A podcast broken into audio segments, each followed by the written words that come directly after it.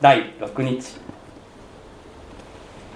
開かれた御言葉から神の形として作られたと題して御言葉を稲垣久子先生に取り次いでいただきます。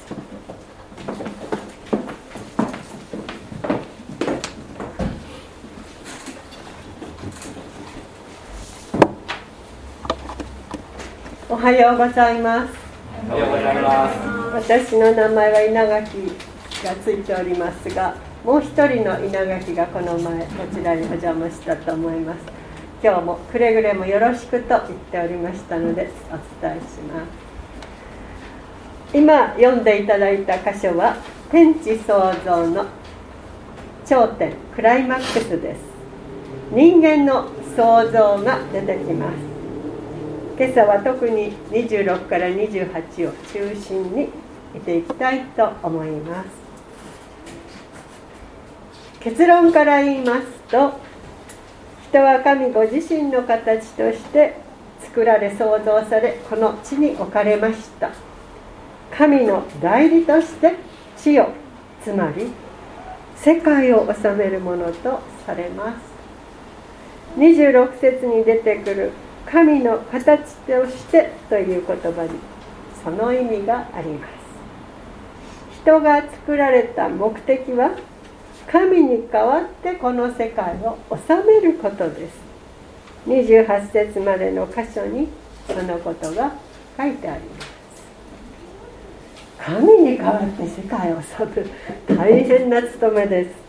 けれども28節よく読むとそれは神が人を祝福してくださっていることだと分かります。埋めよ増えよ。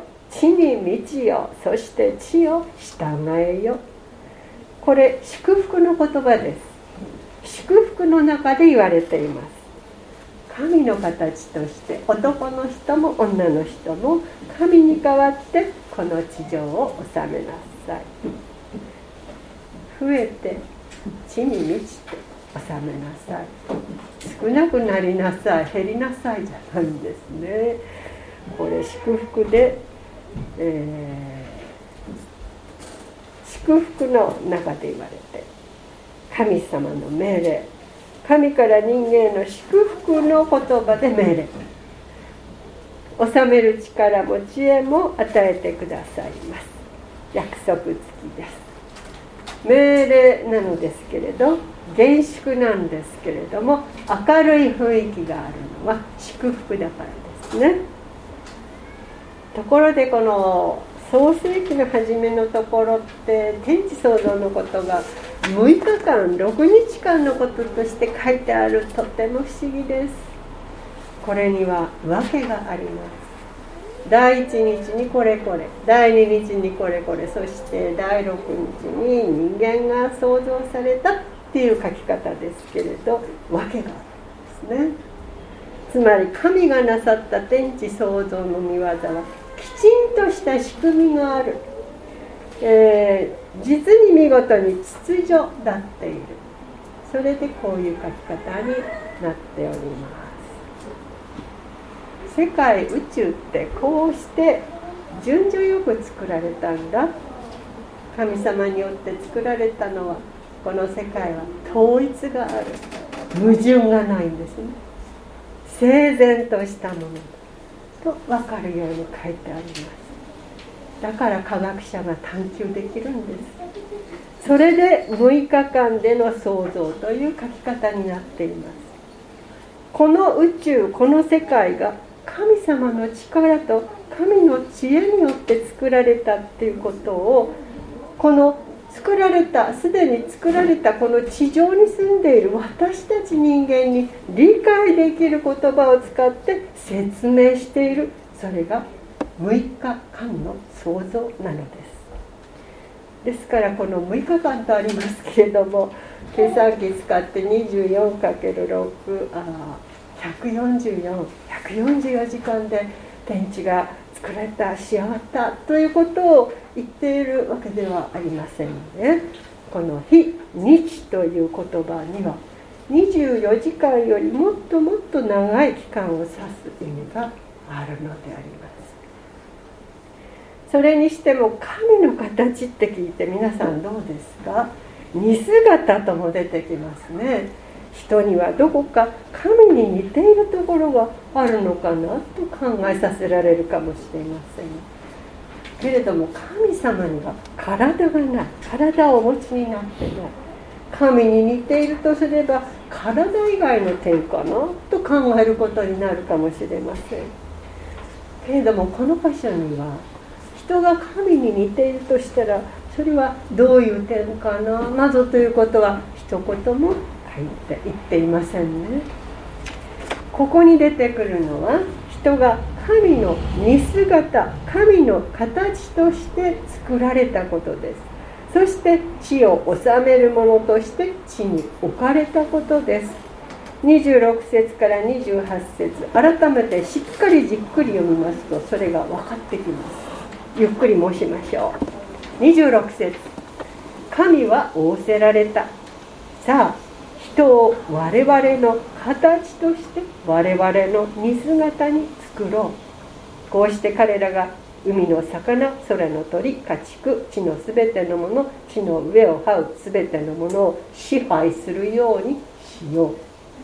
27節神は人をご自身の形として創造された。神の形として人を創造し男と女に彼らを創造された。28節神は彼らを祝福された。神は彼らに仰せられた。埋めよ増えよ地に満ちよ地を従えよ。海の魚空の鳥地を這うすべての生き物を支配せよ。ここから伝わってくるのは人は地上に神の代理として置かれてそして神に代わって地を治める。それが神の形としての意味だということではないでしょうか。ここで神が言っている。それでは我々という言葉はどうでしょう。26節。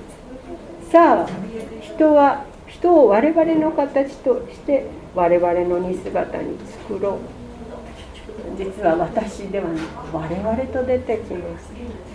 この言葉誰が言っているのでしょう？皆さん不思議に思いませんでしたか？複数の形神々が言ったんでしょうか？しかし皆さんご存知のように聖書では神はお一人です。天にいる唯一の神が天使たちに向かって言ってるんではないかと考えられますね。天で会議が開かれて神様天使たちにさあ人を作ろう。ってこう言っておられる言葉ではないか。神様創造のクライマックスとして最後に人間を作る段階で天の会議のメンバーを招集して呼びかけています。いよいよ人を作るのだ。と言ってこの天使たちの注意をこちらに向けさせている言葉なのではないか。いろいろ申してきましたが実はこの「神の形として」という言葉振り返りますともともと王様の職務働き王というものの存在を指して使われます。王は神の代理として考えられていました。王の職務は神の形としての職務。神の働きを代行するものとしての職務です。王という存在は神の代理としての存在です。ですから王について言う時神の形としてという言い方がされました。言うまでもないことですけど王様の姿の形のことを王の形と言っているのではありません。姿形ではなく王の職務王の存在それが神の形と言われていました。神の形としては王としての職務や王としての存在を指していることです。神の代理なので全存在に関わることです。体だけ指していない。霊あるいは人格だけ指していない。そして全てを指して神の形職務存在を言っております。そう見てきますと旧約聖書のこの箇所って特別じゃないかとこう明らかになってきます。どういうことかと言いますと創世記一章のこの箇所。全ての人が男も女も女も男も地上に神の代理として置かれたと言われているからです。神の形として神の代理としてということがいわゆる王だけに限られていません。創世記が示すところによれば人は誰もが神の形神の代理として地に置かれました。とても民主的なのではないでしょうか。あなたも私も神の形として今神の代理としてこうして地に置かれているわけです。別の角度から見れば私たちってそれぞれ自分が託された持ち場にあって一人の王だということです。今神様から託されているその場所で小さな王としての働きをさせていただいているわけです。では皆さん改めて27節をじっくり眺めていただけるでしょうか。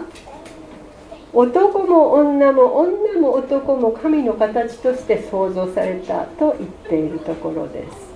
この27節は詩の形詩になってるんです。ポエム。創世記一緒でこのとこの説だけが詩の形で書いてあります。なぜここが詩の形なのかというと人が創造されたといういわば頂点。にあたる場所だからそうなってます。詩の形にすることでここはクライマックスなのだと示しています。産業の詩なんです産業で一つのことを言っているのが27節なんです。産業詩、えー、27節のまず神は人をご自身の形として創造された。これ1行目です。次が神の形として人を創造した。これが2行目です。そして最後に3行目が来ます。男と女に彼らを創造された。これで3行全部揃いました。3行で一つのことを言ってそれが3行詞ではこの箇所で3行をもって言われている一つのことってどういうことでしょう？それはこういうことです。神は人をご自身の形つまり神の形として創造した。その際人を男と女に創造し男も女をも女をも男をもどちらも神の形として創造したもう一度言います。ご自分の聖書の27節よく眺めながらお聞きになってください。神は人をご自身の形つまり神の形として創造した。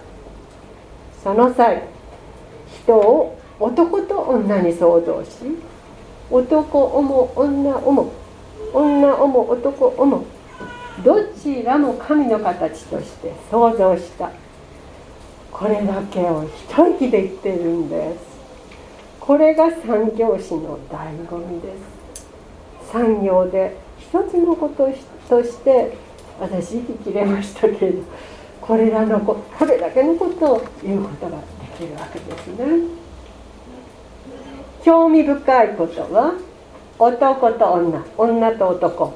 どちらか一方だけ神の形として創造されたわけではないことです。どちらも神の形として創造されました。そこが大事な点です。もう一つ興味深いのは神が人を初めから男としてまた女として女としてまた男として創造したことです。神様初めに男を作っておいてああそうだその後でそうだそうだ女も作ることにしようって思いついて女を作ったのではないということです。そこのところ大変重要です。人が男と女に女と男に創造された。これあの2章になって初めて出てくることじゃないんです。神は人を創造する時初めから男と女に作ったと一章でここですでに明らかです。では2章になってもう一度人の創造のことが出てくるのはなぜなのか。実は2章には2章なりの狙いがあります。その狙い目的は人が男として女として女として男として創造されたのだというこの一点だけに絞ってそこを詳しく話すのが目的なのです。2章ですね。そういうわけでお聞きになっていてくださいましたが人はいわば神様と他の作られたもの被造物との間に立つものです。神様と他の被造物との間に立って神に代わって人以外の被造物を治めます。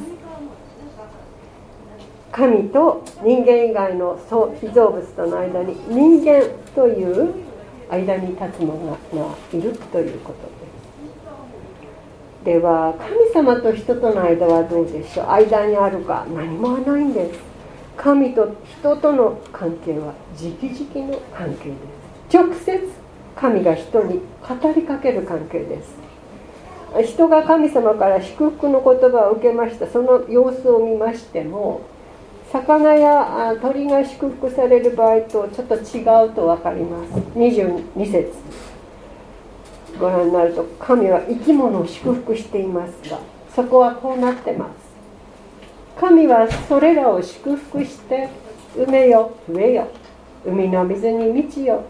鳥は地の上に増えよと仰せられた。ですけれど人間を神様祝福した時はこのように記されています。28節。神は彼らを祝福された。神は彼らに仰せられた。つまり彼らに対して直接に仰せられた。埋めよ増えよ地に満ちよ地を従えよ。海の魚空の鳥地の上を這う全ての生き物を支配せよ。人間の場合神様祝福の言葉を直接人間に対して仰せられた。言っておられます。けれどもこの魚や鳥の場合祝福して仰せられたとこを一言で済ましたような形ですね。人間に対する場合は一言で済ますのではなく神は彼らを祝福した神は彼らに仰せられたと二重に言っております。彼らに向かって仰せられたとなっています。そこが他の生き物の場合と違っています。これを見ましても神と人との関係は直々の関係なのだと分かるのではないでしょうか。そういうわけで神に代わってこの世界を治めることが人の作られた目的です神の代理神の形として地上に置かれて神に代わって世界を治めますつまり人は作られたもの被造物の世界における王としての務めを神様から委ねられました人の目的はそこにあります例えば動物たちを治めるわけですけれどもその場合治めよと言われて気まぐれにですねこう絞り取るようにして何か搾取のようなことして収めることを意味していないということ確かですね。王様っていうのはこの弱い立場の者の幸せ福祉に意を用いることが期待されている心を配ることですね。ですから人間よりも弱い立場にある動物たちライオン強いですけれども環境を保護しなければ人間より弱いでしょう。収める場合も動物たちの福祉に意を用いることが期待されています。聖書では動物は人に従うものであるにしても人にとってある意味で仲間のようなものと考えてられていたかなということ分かります。例えばノアの例を見ますとノアは動物をあたかも人間の仲間であるかのように大事に扱っている場面が出てくるでしょう。神の命に従ってノアは動物をオスメス2匹ずつ秩序だっててですね箱舟の中に大事に大事に導き入れました。こうして動物たちが洪水による絶滅から守られております。ところで2930節からはもう一つ興味深いことに気づかれます。気づかされます。それは人とは神が心にかけて面倒を見てくださる存在だということですどういうことかというと人間は神の下僕などではない。神のための下働きをするしもべではないということであります。創世記に記されているのは神ご自身が神によって創造された人間のために豊かに食物食べ物を準備して供給してくださったということです。29節にこうあります。神は仰せられた。見よ私は地の前面にある種のできるすべての草と種の入った実のあるすべての木を今あなた方に与える。あなた方にとってそれは食物となる。人には神様から草や好みといった植物が食物として供給されました。洪水などには肉食も入ったようでありますが。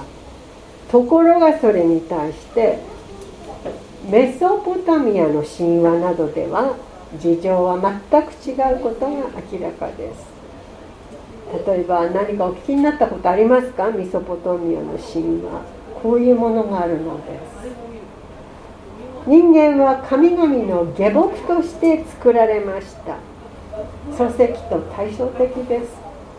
そもそもなぜ人間が作られたかというと開けてもくれても土木工事をする役目の神々がいたんですがその神々がもうこんな辛い作業はこりごり。自分たちの代わりにこの辛い仕事をする人間たちを作ることにしようということで人間を作ったのです。作られた人間たち真面目なんですね。来る日も来る日もきつい労働をやります。そうこうするうち次第に人間の数が増えていきました。すると今度は神々はこう言い出します。どうも人間たちが増えすぎてしまった。想像しくて仕方がない。洪水を起こして人間たちを滅ぼしてしまう。ということで洪水を起こしました。すると人間たちが大洪水で滅ぼされてしまう中山の上で雨風に見舞われて凍えてですね神々ははたっと気づくのです。自分たちにこれまで捧げ物をしてくれていた人間が滅ぼされてしまった。ひもじくて仕方がない。そこへたった一人生き残った人間が神々に肉を捧げにやってきました。するとどうでしょう。ちょうどハエが肉に群がるように神々がその捧げ物の肉めがけて群がってきたというのであります。創世記では食べ物を人のために用意するのは神の方です。また創世記では神は人以外の全てのものを創造した後でつまり地をこの地上を人の住める状態にしてから一大の木作業だったと思います。人を創造なさいました。神は人のことを心にかけて面倒を見る方です。メソポタミアの神話と大違いです。人が神々の面倒を見るのではなく神が人の面倒を見てくださいます。実は創世記に記されていることはどこをとっても淡々と書いてあるように見えます。けれどもじっくり読むならそして特に当時の周囲の世界で記されていたことなどと比べ合わせて読むならば創世記の記している誠の神主は人間に対して実に好意に満ちた作り主でいらっしゃる。はっきり伝わってきます。漱石は周りの世界にこの神を伝えるトラクトであった。あですね。人を創造した神は人の幸いを願う方です。ご自身の形として人を創造し祝福し人のなすべき務めをはっきりと指示します。私たちは自分はこの神主に対していつも感謝の心でいるかなとこう自問自答させられるのではないでしょうか。人は神から直々に祝福の言葉命令を受けました。神の代理として神に倣う良い王として他の被造物地を治めるようにと召されました。善意に満ちた心の広い神に倣う代理として。地を治めるというこの務めは主なる神様という良いお手本があるわけなので決して難しい務めではありません。神様からこれでもかこれでもかと先ほどプレゼントというお恵みという言葉ありましたが好意を受けているの良い心心を受けているのですからこの自分も神様に倣って広い心で被造物の世界を治めていく。神に倣っていくならこの託された役割は喜びを持って果たしていくことができるでありましょう。では人間はその通りしていったでしょうか。それはこれ以後の歴史が物語っていることです。実は創世紀3章になると出てくるのは人は神の期待に沿うどころかなんと神を避けようとするものになってしまったということです。それというのも人はサタンに欺かれました。そして神に背く者に堕落してしまったからです。暗い気持ちになりますか？けれどもまたその最初に出てくることがあります。人がそのように堕落してしまったことへの解決の道を神自ら憐れみによって用意してくださったと出てきます。つまり神ご自身が救いの道を備えてくださいました。神の恵みはどこまでも私たちを追いかけてくるということです。ですからキリストによるこの贖い救いを受け入れる時私たちは人としての本来の在り方を回復していくことができます。神の形として代理として神のように善意にあふれて被造物の世界を治める王としての歩みを新しく踏み出すことができます。そのように歩み出す力と知恵を神が与えてくださいます。キリストの贖いをいただいた私たち一人一人神の約束付きのこの地上の務めをしっかり果たしていくものでありたい。そう願わされないでしょうか。お祈りいたしましょう。主よあなたは私たちを一人一人ご自身の形として作ってくださいました。祝福してくださりあなたに代わって地を治めるようにと地に置いてくださいました。あなたは私たち人間を心にかけ幸いを願っていてくださいます。けれども私たちの最初の祖先はそのあなたに背を向ける者あなたを避ける者へと落ちてしまいました。私たちはその子孫ですがけれどもキリストの恵みはそんな私たちをご自身の血潮であがなってくださいました。感謝いたします。